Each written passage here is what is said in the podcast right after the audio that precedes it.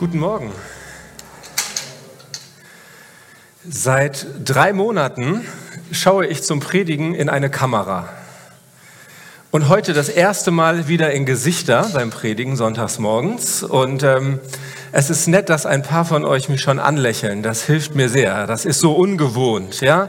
Das Schöne bei der Kamera ist, man kann einfach sagen, was man gerade denkt. Keiner guckt einen kritisch an. Man weiß nur auch nicht, ob es ankommt. Ähm, das wird heute Morgen auf jeden Fall anders sein. Ich freue mich, bei euch zu sein heute Morgen und mit euch diesen Gottesdienst zu feiern, etwas mit euch zu teilen, was auf meinem Herzen liegt. Ihr seht schon meinen Predigttitel heute Morgen, Warum bin ich so fröhlich? Und wahrscheinlich äh, läuft bei dem einen oder anderen von euch auch im Hinterkopf gerade so ein Jingle, ne? so ein kleines Lied noch. Warum bin ich so fröhlich?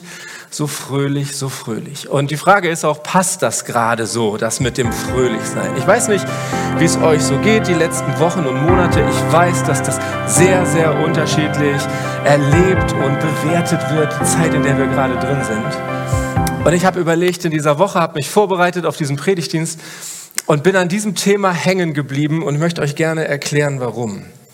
Wir haben das letzten Sommer als sechs Wochen Thema bei uns in der Familienkirche gehabt und wir haben es damals schon für einen großartig passenden Titel gehalten für den Sommer. Und als ich jetzt darüber nochmal gelesen habe und auch ganz besonders an meinem Thema nochmal dran war, was ich heute Morgen euch weitergebe, habe ich gedacht, es ist dieses Jahr noch viel richtiger. Weil ich der festen Überzeugung bin, jeder von euch, der mir heute zuhört und Christ ist, der eine lebendige Beziehung zu Jesus hat, der darf unabhängig von den momentanen Umständen ein fröhlicher Mensch sein. Oh, einer hat Amen gesagt. Vielen Dank. Vielleicht muss ich das nochmal wiederholen. Unabhängig von deinen Umständen darfst du ein fröhliches Kind Gottes sein, wenn du Jesus in deinem Leben hast. So, und das, wisst ihr, die erste Bibelstelle für euch ist aus Philippa 4, Vers 4, ganz bekannte Stelle. Freut euch in dem Herrn alle Wege und abermals sage ich, freut euch. Das schreibt Paulus aus dem Gefängnis an eine Gemeinde und in diesem kurzen Brief verwendet er 17 Mal den Gedanken von Freude, von Fröhlichkeit, von dankbar sein können, ein Kind Gottes zu sein. Da sitzt jemand im Gefängnis, dem geht's nicht gut, der weiß nicht, wie sein Leben weitergeht, wie alles noch werden wird, aber er hat sich entschieden, es gibt Grund zur Freude. Und deswegen, du darfst ein fröhlicher Mensch sein, ganz besonders oder vielleicht auch gerade in dieser Zeit. Und es gibt mehr als nur diese eine Bibelstelle. Es gibt zum Beispiel in Nehemia ein, eine Stelle, wo, ähm, wo das Volk erkennt, wir, wir hören hier gerade Gottes Wort, wir hören gerade, was Gottes Anspruch an unser Leben ist. Und sie stellen fest, wow, das passt so gar nicht zusammen mit dem, wie wir bisher gelebt haben. Wir haben an Gottes Willen vorbeigelebt. Was machen wir jetzt? Und da ist große Trauer, große Bedrückung. Und dann kommt der Prophet und er sagt ihnen Folgendes. Er sagt ihnen, und seid nicht bekümmert, denn die Freude am Herrn ist eure Stärke. Ja, es ist gut zu erkennen, wo ich falsch lag. Es ist gut zu erkennen, wo ich vielleicht mit Gott neu starten muss, wo ich Dinge einsehen muss. Aber es wird dann deutlich gemacht, nicht die Trauer, nicht das Niedergeschlagensein ist das Ende, sondern die Freude an unserem Herrn, das Vertrauen zu unserem Herrn ist unsere eigentliche Kraft, unsere eigentliche Stärke. Kann ich euch damit ein bisschen ermutigen? Ja? Ähm, egal, was du sonst so denkst zu den Themen um uns herum im Moment, wenn du heute nach Hause gehst und sagst, ich habe Grund, fröhlich zu sein, dann hast du schon einen meiner Kerngedanken heute Morgen verstanden. Ich habe einen Untertitel zu diesem Thema, warum bin ich so fröhlich? Und der lautet, ich bin.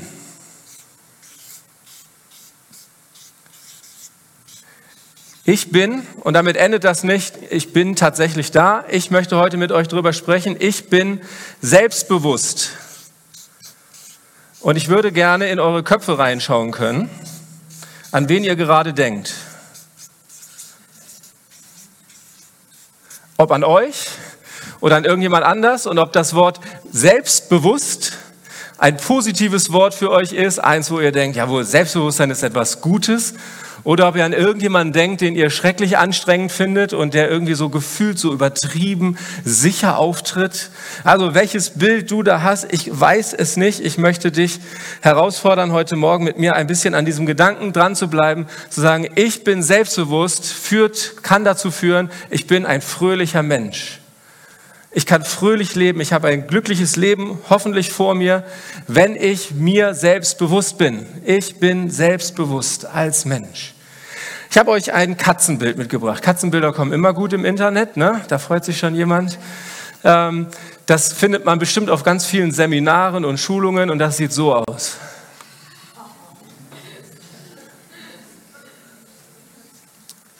So, ähm, man könnte das jetzt verstehen als, ja, die Katze hat Selbstbewusstsein. Ich bin zu einem anderen Ergebnis gekommen. Meine Diagnose lautet, entweder hat sie einen Sehfehler oder eine Persönlichkeitsstörung. Das hat nichts mit Selbstbewusstsein zu tun. Entweder muss sie irgendwas an ihren Augen tun, weil sie sieht was, was nicht da ist, ja, oder sie hat eine Persönlichkeitsstörung, weil sie glaubt, etwas zu sein, was sie nicht ist.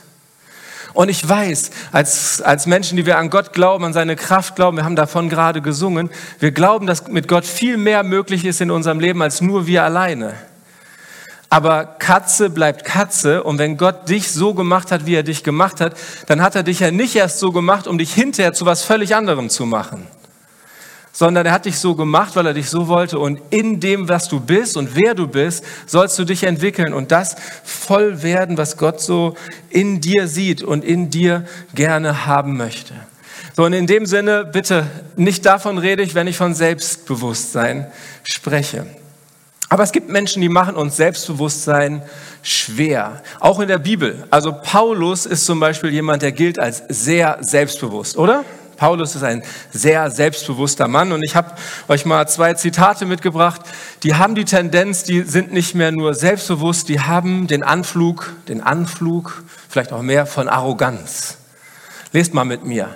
Da sagt er an irgendeiner Stelle, folgt meinem Beispiel, so wie ich dem Beispiel folge, was Christus uns gegeben hat. Also ich schaue bei Jesus und ihr schaut einfach bei mir und dann passt das schon. Also das muss man erst mal sagen. Ich stelle mir immer vor, wenn heute irgendein Prediger auf die Kanzel steigen würde und sagen würde, schaut auf mich, ich schaue auf Jesus und dann ist alles gut. Zweites Zitat von ihm. Keiner von allen anderen Aposteln hat so viel gearbeitet wie ich. So, gibt zwölf Apostel plus ihn, 13 Apostel, der schaut sich die anderen an, sagt, ich bin der Beste. Ich habe am meisten gearbeitet. Ich habe die beste Leistung abgeliefert.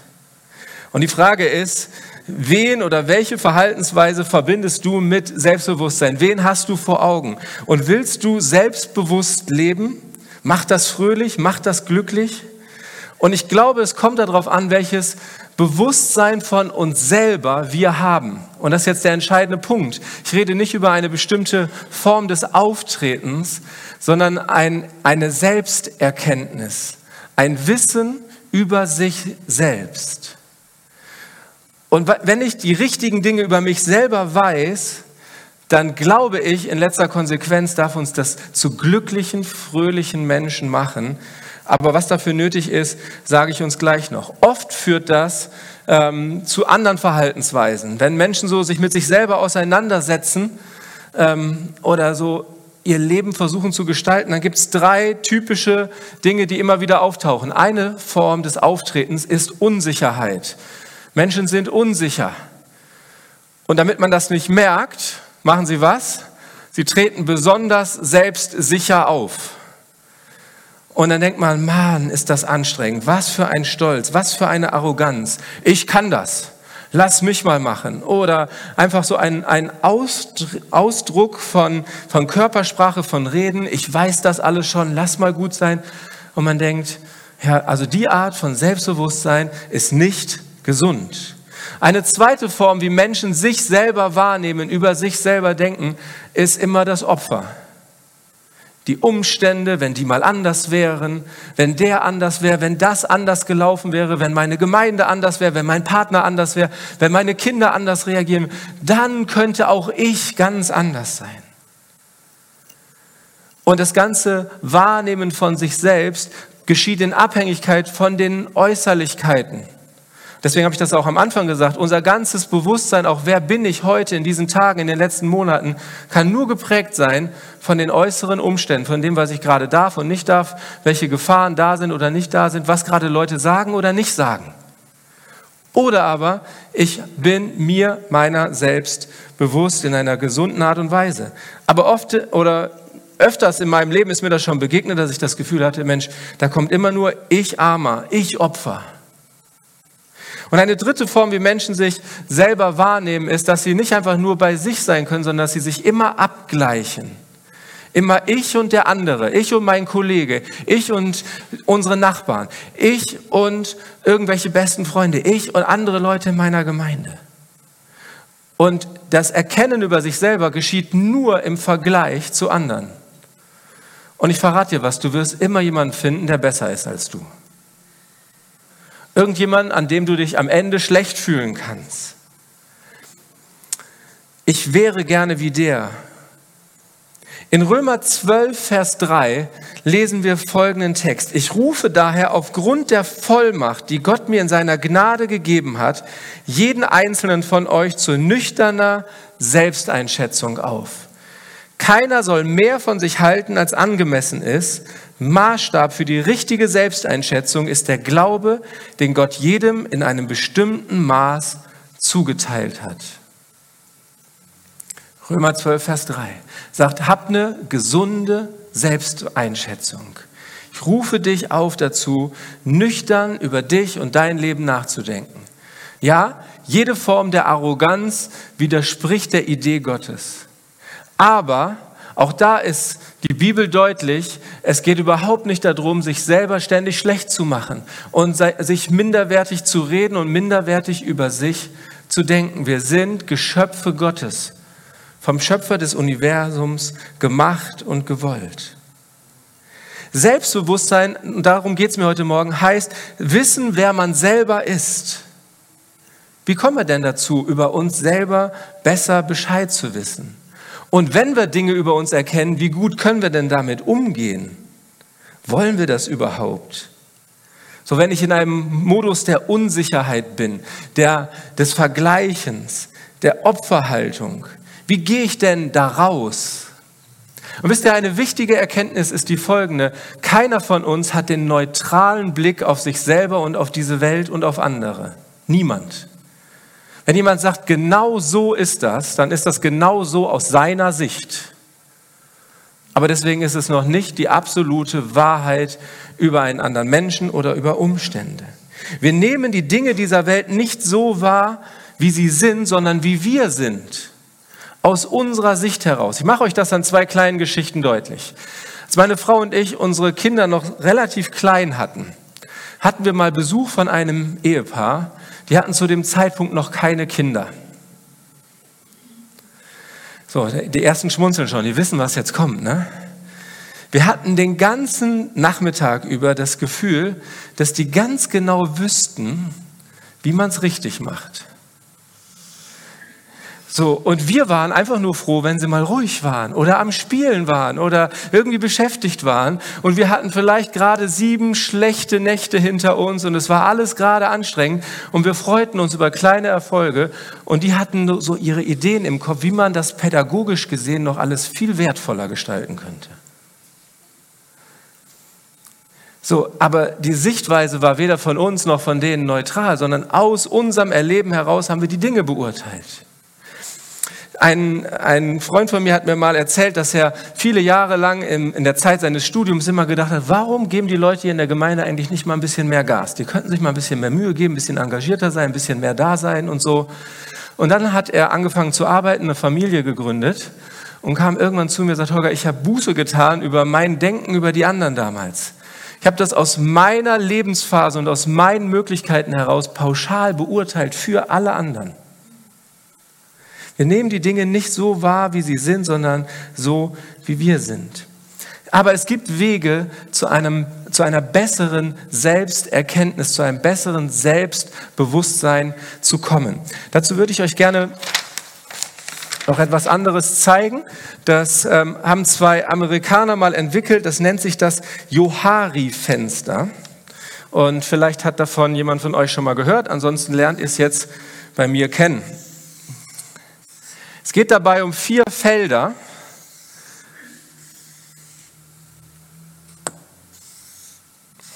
Vier Felder. Ja, die sind jetzt nicht ganz gleich groß, ist aber nicht so wichtig. Die dürft ihr euch gleich groß vorstellen.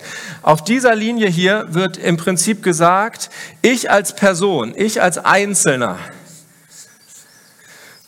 weiß ich und weiß ich nicht. Also von hier ist Wissen über sich und nach hierhin nimmt das Wissen über sich ab. Also hier weiß ich etwas über mich selber und hier weiß ich es nicht. Und nach hier oben ähm, müsst ihr euch jetzt vorstellen, ist nicht eine Person, habe ich zu wenig Platz. Hier oben geht zwei Fenster, äh, zwei Personen. Hier wissen andere etwas über mich nicht und hier wissen andere etwas über mich. Das ist noch sehr abstrakt, aber ihr werdet das gleich sehr genau verstehen, um was es mir geht. Wenn wir hier anfangen, dann ist das hier der öffentliche Bereich. Öffentlich. Das heißt, das ist sowohl mir bekannt als auch anderen. Ich weiß heute Morgen, was für ein Hemd ich anhabe und ihr wisst auch, was ich für ein Hemd anhabe. Es gibt andere Dinge in meinem Leben, die weiß nicht nur ich, sondern die wissen andere auch. Und sie dürfen und sie können mit diesem Wissen umgehen. Ist also anderen und mir bewusst. Es gibt da einen Bereich in unserem Leben, den nennt man den geheimen Bereich. In dem Bereich weiß ich Dinge über mich, aber ich äh, lasse nicht zu oder ich sorge dafür, dass andere das nicht über mich wissen. Vielleicht möchte ich das so, vielleicht wäre es sogar schrecklich peinlich, wenn andere das wüssten. Es gibt da so einen geheimen Bereich in unserem Leben. Und dann gibt es etwas, ähm, das ist für andere zum Schmunzeln, für uns weniger, das nennt man den berühmten blinden Fleck. Der blinde Fleck ist das, wo alle anderen denken, meine Güte, hast du es noch nicht gemerkt? Und du stehst und sagst, nein, habe ich noch nicht gemerkt. Ich merke das auch nicht, weil das erkenne ich so nicht. Der blinde Fleck und äh, lustig ist noch, wenn ich jetzt hier stehe und hätte den Hosenstall offen und ihr wüsstet das alle und nur ich nicht. Aber es gibt andere Bereiche von, von Gewohnheiten, von Verhaltensweisen, wo man denkt, bitte kann dem das mal jemand sagen. Und dann gibt es noch geheim, öffentlich, blinder Fleck und unbekannt. Und man sagt in, der, in den Studien über Menschen, dass das sogar der größte Bereich unserer Persönlichkeit, unseres Lebens ist. Dinge, die weder uns noch anderen wirklich richtig bekannt sind über uns. So, und der Gedanke, um den es mir geht, ist, ähm, ich glaube, dass unser Selbstbewusstsein, unsere Selbstgesundheit zunimmt, je mehr wir wirklich klar sind über uns, je besser wir über uns in gesunder Art und Weise Bescheid wissen. Und deswegen glaube ich, dieser ganze unbekannte Bereich, das, was wir und andere nicht über uns wissen, das ist so gut, dass wir Gott und seinen Geist haben und dass er Dinge rausbringt aus dem Unbekannten in unser Bewusstsein hinein. Und manchmal geschieht das, indem er uns überführt, indem er uns deutlich macht, dieser oder jener Bereich deines Lebens, der muss in Ordnung kommen. Da musst du vielleicht, das muss nicht jemand öffentlich wissen, aber du musst das klären mit jemandem. Oder du musst da Vergebung von mir haben. Oder irgendetwas, was wir erkennen müssen. Aber genauso gibt es auch unbekannte Bereiche, Berufungen, Bestimmungen, Begabungen, die Gott in unser Leben gelegt hat. Die hat vielleicht noch niemand anders entdeckt und wir auch nicht. Und Gott möchte sie gerne in den öffentlichen Bereich bekommen, möchte uns rausrufen aus dem, wo wir uns selber begrenzen. Das ist ein Weg, zu einem größeren Bewusstsein über uns selber zu kommen. Und das ist etwas, was der Heilige Geist tun will in unserem Leben. Ein zweiter Weg aus diesem gefährlichen Bereich des Wissens über sich selber rauszukommen, ist, diesen geheimen Bereich so klein wie möglich zu machen. Je mehr Geheimes ich mit mir rumtrage, Schuld, Versagen, so Dinge, wo ich denke, das wäre so schlecht, so peinlich, wenn das hier rauskommt. Je mehr ich es schaffe, durch Selbstoffenbarung, das aus diesem Gefängnis rauszuholen, je gesünder wird meine Persönlichkeit, mein mir Selbstbewusstsein. Das heißt nicht, dass ich Dinge, die hier bisher waren, heute Morgen von der Kanzel verkündige. Das heißt nur, dass ich vielleicht mal ganz bewusst jemandem Einblick in mein Leben gebe und es von hier nach dort raushole. Könnt ihr das nachvollziehen? Ja, also mal jemandem sagen, Gott, da, da habe ich was erkannt, aber ich muss da mit jemandem drüber reden, jemandem drüber beten. Vielleicht weißt du das auch schon länger, du trägst eine Schuld, ein Versagen mit dir rum und du weißt, das ist wie so eine tickende Zeitbombe. Aber wenn das rauskommt, dann geht es mir besser. Dann kann ich ein fröhlicherer Mensch sein. Und das kann der Weg der Selbstoffenbarung sein. Und der dritte Weg ist der blinde Fleck. Um den loszuwerden, brauchen wir das, was wir so neudeutsch Feedback nennen. Rückmeldung. Jemand, der uns in unser Leben etwas hineinsagt, der uns etwas über uns selber sagt, was wir so nicht erkennen. Und das ist auch ein nicht ganz einfacher Prozess. Ich habe den an ein paar Stellen erlebt. Ich war, bin jetzt seit fast 16 Jahren in der Familienkirche. Ich habe dann neu angefangen, 2004 im Sommer und äh, habe mich die ersten Monate wirklich engagiert, um eine Menge Dinge gekümmert und hatte dann ein sehr ernüchterndes Gespräch mit einer jungen Frau, die mir dann sagte, Holger, inzwischen kenne ich dich ja ein bisschen besser, aber am Anfang fand ich dich schrecklich arrogant. Und das ist so der Moment, wenn dir jemand das so sagt, da sagst du nicht, juhu, gut, dass du mir das sagst. Ähm, das tut ja erstmal so weh. Du kriegst so ein Feedback, was du nicht haben willst. Und ich habe dann gefragt, wo, woran machst du das fest? Wo, wo hast du das erlebt? Und jetzt nicht, weil ich so begeistert war, was über mich zu lernen, sondern weil das die einzige Form war, irgendwie im Gespräch zu bleiben. Und dann hat sie mir erzählt, ja, du läufst einfach an uns vorbei, du hast uns nie gegrüßt und so. Und in der Phase gab es so viele offene Baustellen sonntags morgens vor dem Gottesdienst. Mein ganzer Fokus war, alles abarbeiten, damit wir um 10 Uhr Gottesdienst feiern können. Da habe ich mit meiner Frau darüber gesprochen und die sagte, ja, du hast, die, die Frau hat recht. Das machst du wirklich so. Du läufst wirklich an denen vorbei. Das war, wisst ihr, was mich getröstet hat, war, das war mein blinder Fleck, aber sie wusste, meine Frau wusste, das ist nicht aus einem bösen Herzen heraus, sondern eigentlich aus einer guten Motivation. So, und dann haben wir daran gearbeitet und jedes Mal, wenn ich an jemandem vorbeigerannt bin, ohne zu begrüßen, kam sie hinter mir her und sagt, Holger, du bist da gerade an den Leuten vorbeigelaufen. Dann bin ich wieder brav zurückgegangen, habe die Leute begrüßt und arbeite seit 15 Jahren daran, dass mir das nicht so passiert, möglichst ein, ein Stück selbst erkennen über sich selber. Wisst ihr, und gute Wege zu finden, Feedback zu geben, Rückmeldungen zu geben und auch zu empfangen, ist gar nicht so eine Selbstverständlichkeit. Ich komme ja durch ähm, unseren Verband und durch die Region West, für äh, die ich jetzt so eine Zeit schon unterwegs bin, auch durch verschiedene Gemeinden. Und ich stelle fest, es gibt sehr unterschiedliche Kulturen, auch in Gemeinden, wie Rückmeldungen gegeben wird, wie miteinander umgegangen wird, wie miteinander gesprochen wird. Und ob man nun Christ ist oder nicht, das ist, ist ganz sicher ein wichtiges Kriterium. Aber ich, auch in unseren Gemeinden gibt es sehr unterschiedliche Formen, wie miteinander umgegangen wird und wie einander die Wahrheit gesagt wird. So, und ich habe gestern Abend, als ich mich nochmal so alles für mich durchgegangen bin, ist mir nochmal ein Bibelvers eingefallen, den würde ich gerne mit euch teilen an dieser Stelle. In Römer 12, Vers 1 steht, Elberfelder Übersetzung, ich ermahne euch. Und dann hebt Paulus im Prinzip den Finger und sagt, ich habe euch aber was zu sagen. Und manchmal habe ich den Eindruck, so in unseren Gemeinden hat der eine oder andere dieses Mandat von Paulus persönlich übernommen und erhebt nach Römer 12, Vers 1 den Finger und sagt, ich ermahne euch hier nun aber. Wisst ihr, das griechische Wort, was da steht, ist ähm, Parakaleo, wenn ich es richtig im Kopf habe. Und da hört ihr vielleicht der ein oder andere mit, der Paraklet, der Heilige Geist, der Tröster und der Ermahner. Und man könnte diese Stelle auch übersetzen mit, ich ermutige dich, ich tröste dich in diese Richtung. Und wisst ihr was? Äh, ähm, wir hatten einen Bibelschullehrer, Janko kennt den auch noch, der hat uns gesagt, vom Kontext her kommt dann nur Ermahnen in Frage. Also dem war das ganz wichtig, da muss Ermahnen stehen. Aber wisst ihr, das ist gar nicht entscheidend, welches Wort da steht. Entscheidend ist die Motivation dahinter. Ob ich jemanden ermahne, tröste oder ermutige. Wenn es um meine Kinder geht, geht es mir am Ende immer darum, dass ich sie ein Stück nach vorne bringen will, dass ich ihr Leben in die richtige Richtung begleiten möchte. Und nicht darum, Hauptsache, ich habe hier jetzt meine Meinung gesagt und den Finger gehoben. Und deswegen das allererste, was ich ähm, zum Thema Feedback geben, zum Rückmeldung geben euch sagen möchte, bevor du was sagst, prüf deine Motivation. Warum sagst du jemand anders etwas? Was ist dein Bedürfnis? So, da kommt jemand neu, macht irgendeinen Dienst, den du auch schon mal gemacht hast und dir fällt direkt auf, was er alles nicht so gut gemacht hat. Und die Frage ist, hast du da eine Bedrohung in dem anderen oder was ist deine Motivation, eine Rückmeldung zu geben? Wir haben eine, eine Regel bei uns in der Familienkirche, die lautet, wir unterstellen immer Gutes.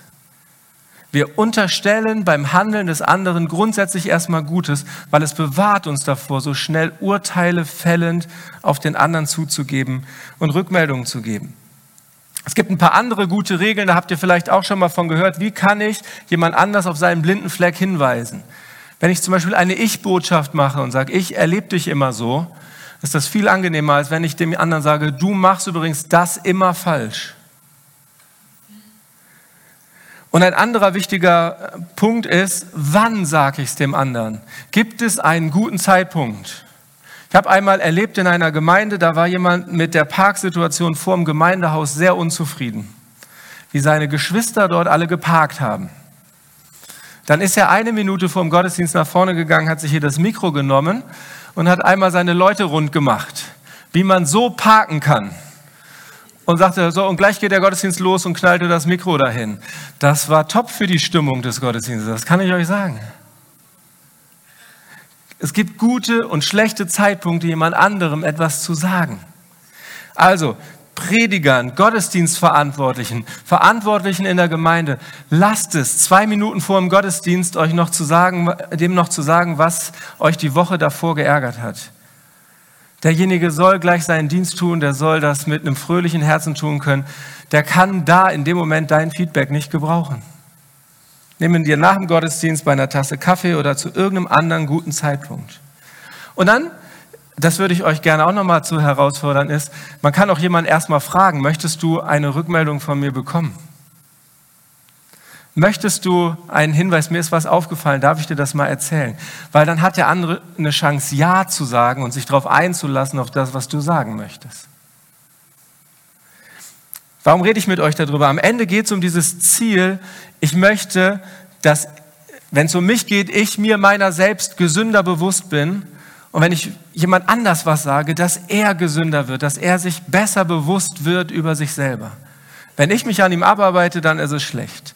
Und dann ist noch die Frage, sage ich dem anderen eigentlich immer nur dann, wenn er was falsch gemacht hat oder gehört dazu auch, ihn zu ermutigen, ihm zu sagen, das war gut und ihn zu bestärken in dem, wer er ist und was er kann und was seine Fähigkeiten und Begabungen und Talente von Gott her sind. Ich glaube, so wächst unser Selbstbewusstsein, unsere Fröhlichkeit, unsere Freiheit. Aber nicht unbedingt. Es kann ja auch sein, dir werden blinde Flecken genannt. Ich habe euch vorhin ein Beispiel genannt, wo man denkt, das ist nicht so schön. Ja, und ähm, dann weiß man auch um seine ganzen geheimen Dinge, die man vielleicht mal offenbar machen müsste. Und wir sind auch als Menschen unterschiedlich und die einen sind da eher großzügig und oberflächlich mit sich selber, andere sind sehr genau und sehr gewissenhaft. Über sich selber besser Bescheid zu wissen muss nicht unbedingt dazu führen, dass du fröhlicher wirst. Es kann auch dazu führen, dass es dich eher depressiv macht, dass es dich frustriert, dass du über dich denkst, warum kann ich nicht anders sein? Warum kann ich nicht besser sein? Was mache ich mit meinen Schwächen, mit meinem Versagen, mit meiner Schuld?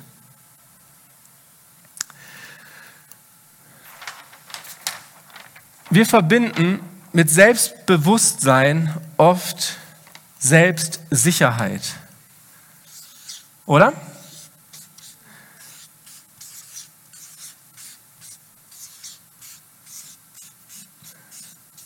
Selbstsicher zu sein.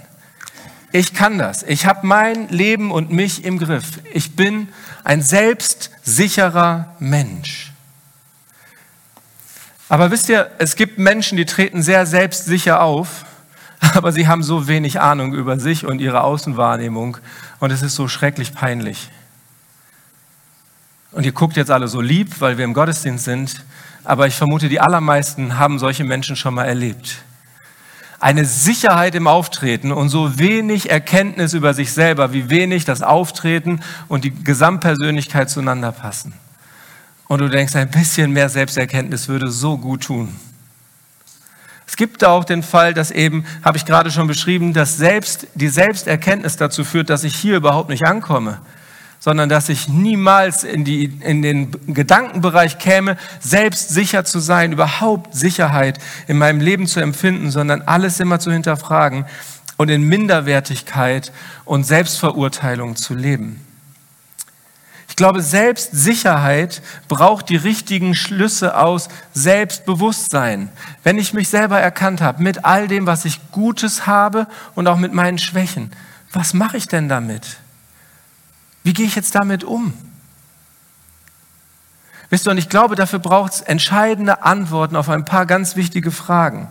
Wenn ich über mich selber Bescheid weiß, weiß ich dann immer noch, ich bin wertvoll mit dem, was ich kann und mit dem, wo meine Grenzen sind. Ich bin geliebt. Ich habe Sinn, Bestimmung in meinem Leben. Gibt es da ein Ja darauf, eine Bestätigung, je mehr ich über mich selbst erkenne? Es ist so ein wichtiger Prozess, gerade dann, wenn man sich seiner Schwächen und Begrenzungen bewusst wird, dass da irgendwo eine Stimme in uns ist, du sagst, die dir sagt, ich bin immer oder du bist immer noch geliebt. Du bist wertvoll. Du bist bedeutsam. Weil wenn wir das nicht haben, dann werden wir immer bei uns selber bleiben und mit uns kämpfen. Und deswegen reicht es auch nicht pauschal zu sagen, ja, wir sind alle Geschöpfe Gottes und deswegen sind wir alle wertvoll, wir sind alle geliebt, wir sind alle irgendwie wichtig. Sondern es muss deine und meine persönliche Erkenntnis sein, zu wissen, so bin ich und so wie ich bin, bin ich angenommen, geliebt, wertvoll, bedeutsam. Wisst ihr, wir singen sowas. Wir haben das heute Morgen gesungen über diese bedingungslose Liebe Jesu zu uns und so. Aber ist das deine Selbstüberzeugung? Ist das die Erkenntnis deines Lebens? Ich darf alles über mich entdecken, meine blinden Flecken, meine geheimen Bereiche, die Dinge, die Gott mir noch offenbaren wird. Und egal, was da zum Vorschein kommt, ich bin wertvoll. Ich bin geliebt. Ich bin bedeutsam trotz meiner Schuld, trotz meines Versagens, trotz meiner blinden Flecke. Weil es gibt die Möglichkeit, in diesen Dingen Frieden zu haben. Mit sich selbst befriedet zu werden. Und das können wir nicht aus uns selbst heraus. Und so viele Menschen arbeiten an ihrem Selbstbewusstsein, um da irgendwo hinzukommen. Und ich glaube, die Brücke von einem Ich bin zu selbstbewusst und selbstsicher ist eine andere Erkenntnis. Und die lautet, ich bin sein.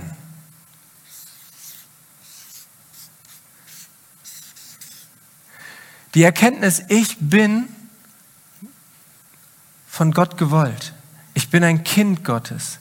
Ich bin in seiner Hand. Meine Bestimmung, mein Wert, das, was ich an Liebe bekomme, muss ich nicht aus mir ziehen, sondern bekomme ich von ihm geschenkt. Ich bin sein. Wenn ich weiß, dass ich in ihm bin und von ihm herkomme und zu ihm wieder gehen darf, und ich von da aus meine Identität ziehe und nicht aus dem, was ich gut kann und äh, aus dem, was ich, womit ich leben muss und was ich bearbeiten muss und was ich begrenzen muss, sondern einfach wissen darf, weil er Ja zu mir sagt, bin ich, wer ich bin und darf ich sein, wer ich bin.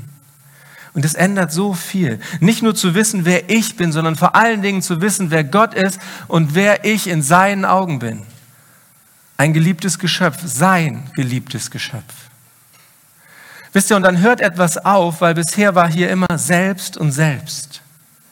Dann muss mein Bewusstsein nicht mehr nur aus mir selber herauskommen, sondern dann bin ich mir seiner bewusst und von ihm aus entdecke ich, wer ich bin und wer ich sein darf und wohin ich mich verändere und wohin ich mit ihm weitergehen darf. Und auch die Sicherheit und der Halt meines Lebens, meiner Zukunft, der Hoffnung, die ich habe, hängt nicht mehr nur von mir selber ab, von dem, was ich schaffe und optimiert bekomme und hinbekomme in meinem Leben, sondern von dem, der ich bin in der Beziehung zu meinem Gott. Zu dem Jesus, der mein Erlöser ist, der mich lieb hat. Und dann kommt mein Sichersein aus dem, ich weiß, wer ich bin in Jesus.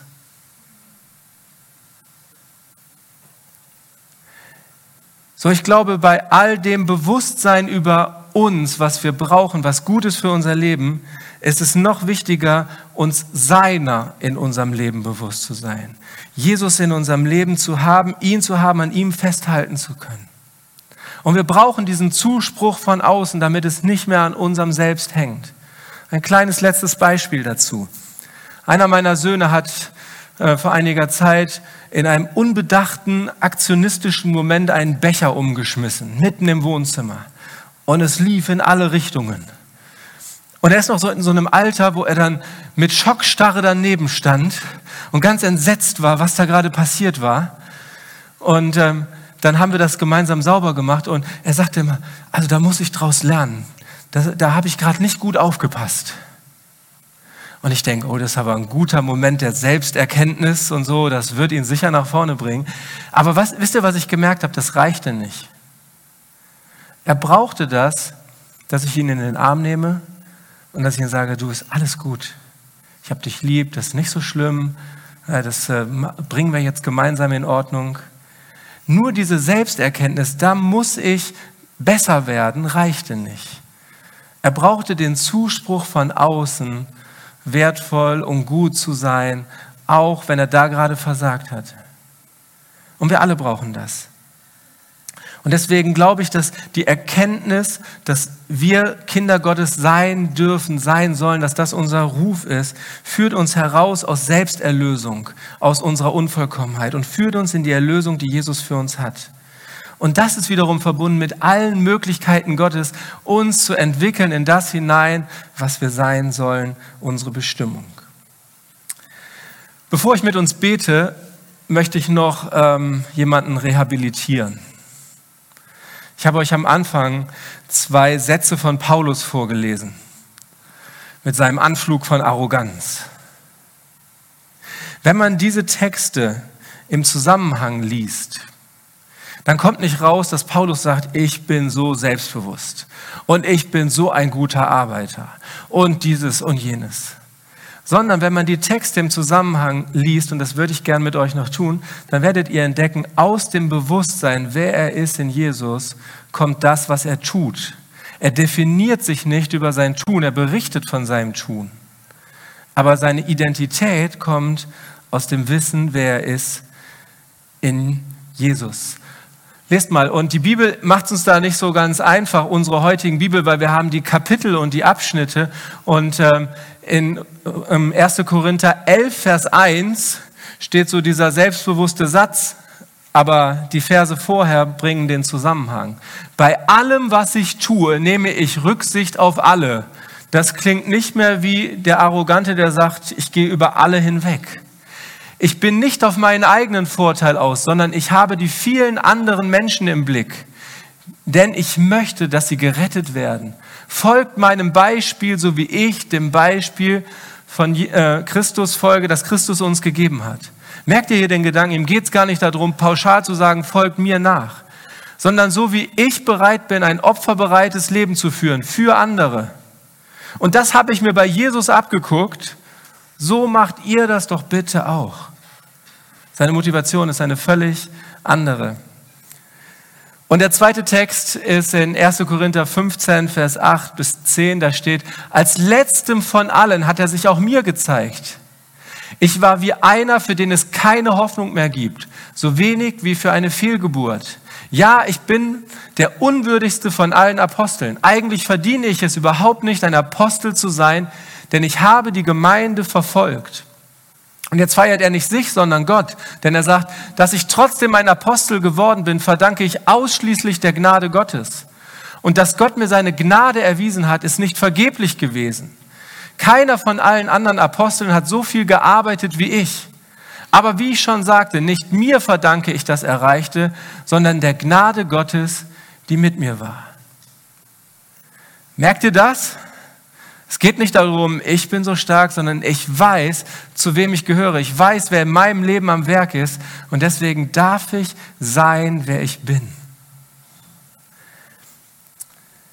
Ich bin damit am Ende meiner Predigt und ich möchte euch alle so ermutigen, diese Form des Selbstbewusstseins zu haben. Ein Selbstbewusstsein, das gegründet ist auf der Erkenntnis, Gott gibt mir meinen Wert, seine Liebe sein Zuspruch, seine Bestimmung. Ich bin wer. Ich muss nicht erst noch jemand werden. Und wenn das so ist, dann stimmt dieser Satz da. Wir sind fröhliche Menschen. Wir haben Grund zur Hoffnung, zur Freude. Und abermals sage ich euch, freut euch. Ich würde gern mit uns und für euch beten, dass genau dieser Prozess auch in eurem Leben immer wieder geschieht. Dass wir uns nicht festrennen in unserem Selbstbewusstsein und in unserer Selbstsicherheit und es alleine schaffen, sondern einen Schritt zurückgehen können und sagen, ich bin wer als Kind Gottes und daraus gestalte ich mein Leben. Jesus, danke für diesen Morgen. Danke für jeden, der mir gerade zugehört hat und ähm, dem das vielleicht was zu sagen hat, wo du gerade am Werk bist, auch durch deinen Heiligen Geist. Jesus, und ich wünsche mir, dass von diesem heutigen Moment Menschen weggehen können in einer erlösten, befreiten Stimmung, in einer Erkenntnis, die alles entscheidend ist. Ich muss nicht erst noch jemand werden. Ich muss nicht erst noch irgendetwas leisten, sondern ich darf jemand sein, der ich eigentlich schon bin, nämlich ein Kind Gottes. Jemand, dem du Wert gegeben hast, den du lieb hast, für den du Bestimmung hast. Und Jesus, ich glaube, wenn, wenn wir das heute Morgen begreifen, dann dürfen wir auch diese Prozesse gehen, ähm, über uns selber zu lernen. Da, wo du uns etwas groß machst, da, wo andere uns eine Rückmeldung geben, da, wo wir unseren geheimen Bereich aufräumen und klein machen und, sie, und ihn zu dir bringen und vielleicht auch bei anderen bekennen und Dinge in Ordnung bringen. Aber all das geschieht dann nicht, um uns selber zu erlösen, sondern aus der Erlösung, die wir von dir bekommen haben. Jesus, du weißt viel besser, wer diesen Zuspruch heute Morgen braucht. Aber ich wünsche mir und ich möchte dafür beten, dass die, die das heute Morgen gehört haben, in diese neue Woche starten mit einem fröhlichen Herzen. Mit der Freude am Herrn, die unsere Stärke ist. Ich bin dein. Danke dafür, Jesus. Amen.